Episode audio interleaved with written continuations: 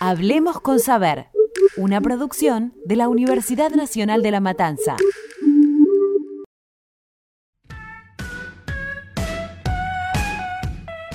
Hola, somos Abril Sosa y Melisa Vitale. y esto es Hablemos con Saber. Hoy, la cuarentena a la balanza. Adele preocupó a sus fans por su drástica pérdida de peso y su entrenador ya salió a defenderla. Bajó 60 kilos, es cantante, muy famosa, canta muy bien. ¿Y querés ver cómo está ahora? Además con look renovado. Está espectacular, bellísima y muy, muy saludable.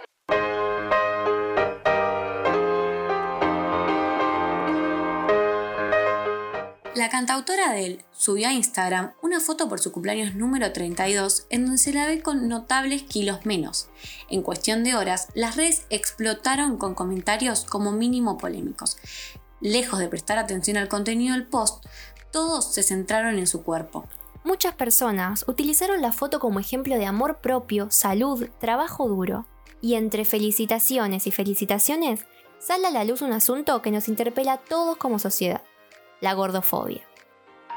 Dejen de amasar, dejen de hacer tortas. Van a quedar todas gordas, cerdas, asquerosas con la cuarentena. Está todo el mundo comiendo harina y huevos. Dejen de comprar harina. Sí, pasa mucho. El 50% de las denuncias son en lugares de entretenimiento y hay mucha, hay mucha discriminación por aspecto físico. contó en redes que fue a un boliche, un boliche muy conocido de Costa Salguero, y que no la dejaron entrar. Ella dice que porque es gorda, pero le dijeron no das con el target. La gordofobia es un concepto que quizás nunca escuchamos, pero lo conocemos muy bien. No hablamos de la parte de fobia que habla de miedo irracional, sino del odio sistemático que se ejerce sobre los cuerpos gordos. Las personas gordas son asociadas automáticamente a la falta de autoestima, al descuido y a la pereza. Lo que se da a entender es que estas personas parten con una desventaja definitiva que hace que valga menos al no poder competir con el resto. Esto es un problema real y que nos compete a todos. La gordofobia se puede manifestar desde la discriminación hasta el miedo a subir de peso. ¿Pero esto fue siempre así? Por supuesto que no fue siempre así. Con solo ver pinturas de siglos pasados, podemos ver cómo un cuerpo corpulento era deseado y un símbolo de salud, prosperidad y fuerza. Con el paso de los años, la industria de la moda, alimenticia y la publicidad se encargó de que esto cambie, y con ello, las miradas de toda una sociedad.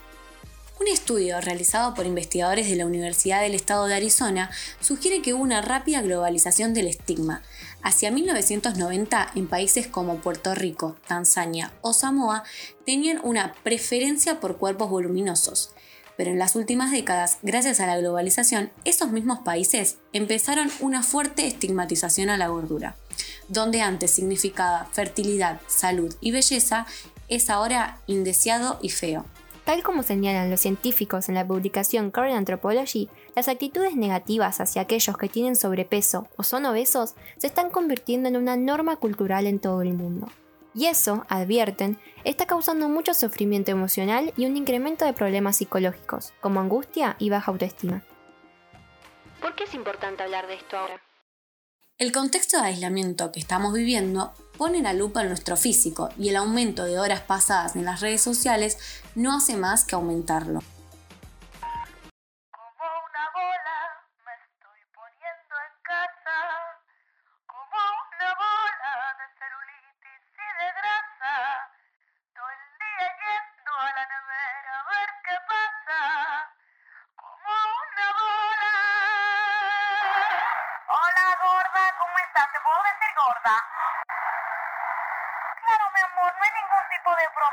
Cara de nalga. ¿Te puedo decir cara de nalga? Oye, por favor, hagamos una campaña. Pongámonos gordas todas a la vez. Que es que si no, cuando salgamos de la cuarentena yo voy a quedar muy mal. Voy a quedar muy mal. Voy a quedar muy mal. Con la cuarentena también empezaron los memes para intentar hacer más a menos estos tiempos. Pero, ¿qué tan inofensivos son? Muchos de ellos se refieren al aumento de peso como una consecuencia indeseable y vergonzosa, que se relaciona con malos hábitos de comida. Pero para un poco, es un chiste, reíste un rato. Sí, son chistes, pero esconden una presión social muy real y peligrosa, la cultura de la dieta. Llamamos cultura de la dieta a la gran valoración social que se le presta a estar delgado. Y con delgado nos referimos a de verdad delgado. Las imágenes publicitadas en las revistas y en las redes sociales no hacen más que reforzar esa cultura y culpabilizar al lector. Y obviamente, la cultura de la dieta no estaría completa sin tu miedo a ganar peso. Empresas multimillonarias pelean sus puestos para venderte la última pastilla adelgazante, la comida más fit y los batidos detox que te dejan divina en una semana. De acá no zafa nadie. Las redes se llenan de personas que se aferran a ejercicios como si los kilos de más les pudieran restar valor social.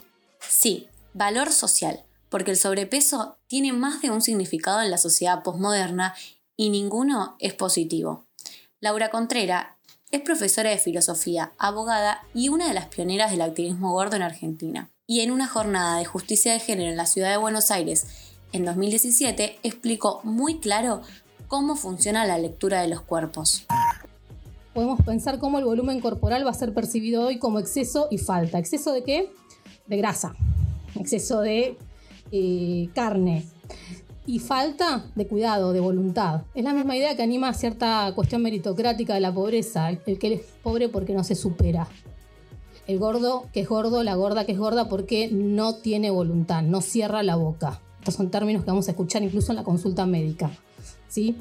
Eh, es la misma lógica. Es la caracterización que le cabe al capitalismo actual. Producción de exceso y de falta todo el tiempo. El fantasma del hambre, el fantasma de la gordura, aterrorizan al sujeto contemporáneo. Tips para alejarte de la ladera. 5 consejos para no subir de peso en esta cuarentena. Los alimentos prohibidos si no querés subir de peso. Conocé la dieta que te hace bajar 5 kilos en una semana. Vamos a dejar algo en claro. No pretendemos demonizar a las redes sociales. Creemos que es un elemento muy importante en estos tiempos y tener la posibilidad de mantener contacto con la gente que queremos, aunque sea a través de la pantalla, alivia muchísimo. Lo que sí queremos concientizar es que se trata de un arma de doble filo. Uno entra a Instagram a relajarse un poco, pero también vemos un aluvión de mi rutina del día, qué comí hoy, desafío de las 1200 calorías. Y eso es lo que pone una presión innecesaria en temas que no son tan importantes. Estamos viviendo miles de cambios, tanto en lo personal como en lo global, y es estresante. Y además tener que soportar la voz de la sociedad diciéndote que deberías estar haciendo 200 abdominales para estar mejor. Es importante estar conscientes de que el peso no es todo, que un número no nos define y que comerte un paquete de galletitas por los nervios no es el fin del mundo. Obvio que hay que cuidar nuestro cuerpo, pero no hay que olvidarse de la salud mental. No estamos diciendo que la gente que postea estos memes busca lastimar o discriminar a las personas con sobrepeso. Son cosas que están en la cabeza de todos, y los memes son una manera de lidiar con ese estrés. Nos estresamos por las personas que queremos, nos estresamos por el trabajo, nos estresamos porque no sabemos hasta cuándo podemos seguir encerrados. Y sí, nos estresamos sobre cómo puede cambiar nuestro cuerpo con todo lo que está pasando. Ahora, podríamos encontrar una manera menos dañina, ¿no? Porque si alguien ve que usamos como ejemplo de cómo quedaríamos después de la cuarentena a un cuerpo igual al suyo, ¿cómo le explicamos que es un chiste? ¿Cómo explicamos que no consideramos que sea malo? ¿De verdad consideramos que no es malo? Como sociedad, todos somos parte de esta problemática. De un lado o del otro, no hacemos más que echar más leña al fuego, incluso sin saberlo. El confinamiento, sumado al bombardeo de información sobre los cuerpos, dietas, tips y ejercicios, puede ser muy peligroso para alguien que sufre o sufrió algún tipo de trastorno alimenticio. Se trata de un tema muy delicado, teniendo en cuenta que Argentina es el segundo país en el mundo con mayor cantidad de casos de trastornos alimenticios, después de Japón.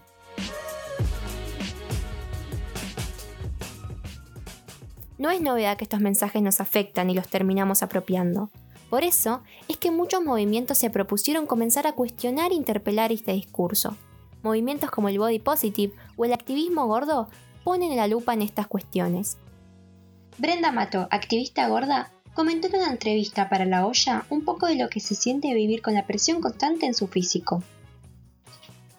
Los estándares de belleza también son un tipo de violencia y que te quieran imponer constantemente que vos correspondas a una norma, que tengas un tipo de cuerpo determinado, incluso cuando eso sea imposible físicamente y que toda tu vida sea el conejito atrás de la zanahoria tratando de conseguir algo imposible, creyendo que ahí está la felicidad y que esa es la olla al final del arco iris, eso también es uno de los principios de violencia, porque cuando empezás a creer que tu cuerpo no tiene valor porque no lo ves representado en ningún lado, porque crees que tu cuerpo está equivocado todo el tiempo, que siempre tenés algo para cambiar y que siempre tenés que ser algo más de lo que sos para poder ser suficiente, realmente careces de valor, sos nada, pasás a ser un objeto y todos los cuerpos que existen, sobre todo los femeninos, solamente se ve su valor cuando son objetivizados, cuando son objetos de consumo. Entonces todos los cuerpos que no pueden ser objetos de consumo son cuerpos que no tienen valor para esta sociedad.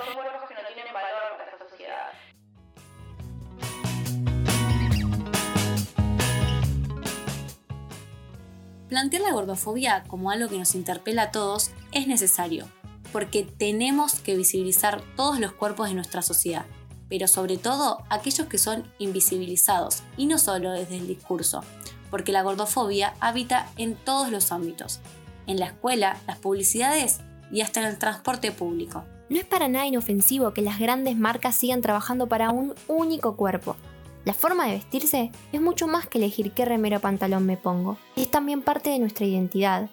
¿Y por qué si no me entra el talle único no puedo elegir cómo vestirme? Con respecto a la comida, es más que un modo de nutrirse. Está ligada a muchas situaciones emocionales, de amor y odio, recompensa y castigo. La típica abuelita que cocina para demostrar amor, el kilo de helado que nos ganamos por aprobar el parcial. Es entender todo el peso emocional y social que lleva consigo la comida y dejar de juzgar por los hábitos alimenticios de las personas. Que una persona, por su contextura, no pueda acceder a hacerse determinados análisis refleja que todo está pensado para un tipo de cuerpo. La realidad es que el sobrepeso existe y no podemos darnos el lujo de mirar para otro lado. Del otro lado de la problemática están quienes alegan estar velando por la salud de las personas y aseguran que normalizar un cuerpo con sobrepeso es mostrar hábitos insalubres.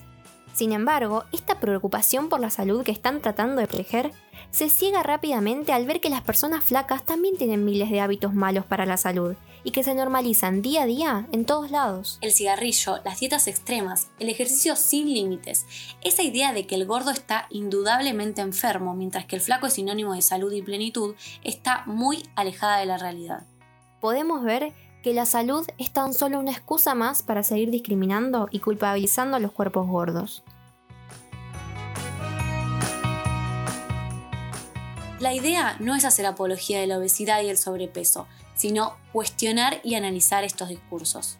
Si bien, por un lado las redes sociales se llenaron de mensajes que nos ayudan y nos invitan a ser la mejor versión de nosotros, esas mismas cuentas siguen siendo lo que perpetúa, una vez más, la idea del cuerpo flaco como hegemónico. Me dicen que me quiera como soy, genial, pero veo la foto que acompaña el mensaje y sigue siendo la típica figura 90-60-90 sin ni una mísera estría. Y las otras voces, por eso es necesario que comencemos a mirar los distintos movimientos que nos rodean y la cantidad de personas que no se visibilizan por no cumplir con los parámetros de la moda. Es importante empezar a replicar discursos que validen todas las figuras. No, no tenés que bajar 50 kilos para ser feliz. No tenés que encajar en los estereotipos de una marca para ser exitoso. La realidad es que todos tenemos un espejo y no necesitamos que venga un otro a decirnos si subimos un par de kilos en la cuarentena o si deberíamos probar con tal o cual dieta. Que Adele haya bajado 50 kilos está perfecto. Que vos hagas ejercicio porque te hace bien y querés sentirte mejor, también, siempre y cuando lo hagas por vos y no porque te lo imponen desde afuera. No somos responsables ni mucho menos culpables de tener ciertos privilegios, pero sí podemos elegir qué hacer desde ellos. Elegís cuestionarte o elegís estigmatizar y seguir en este círculo que todavía no encontró su fin. Escuchaste un podcast del Taller de Producción y Administración en Medios de la Universidad Nacional de La Matanza.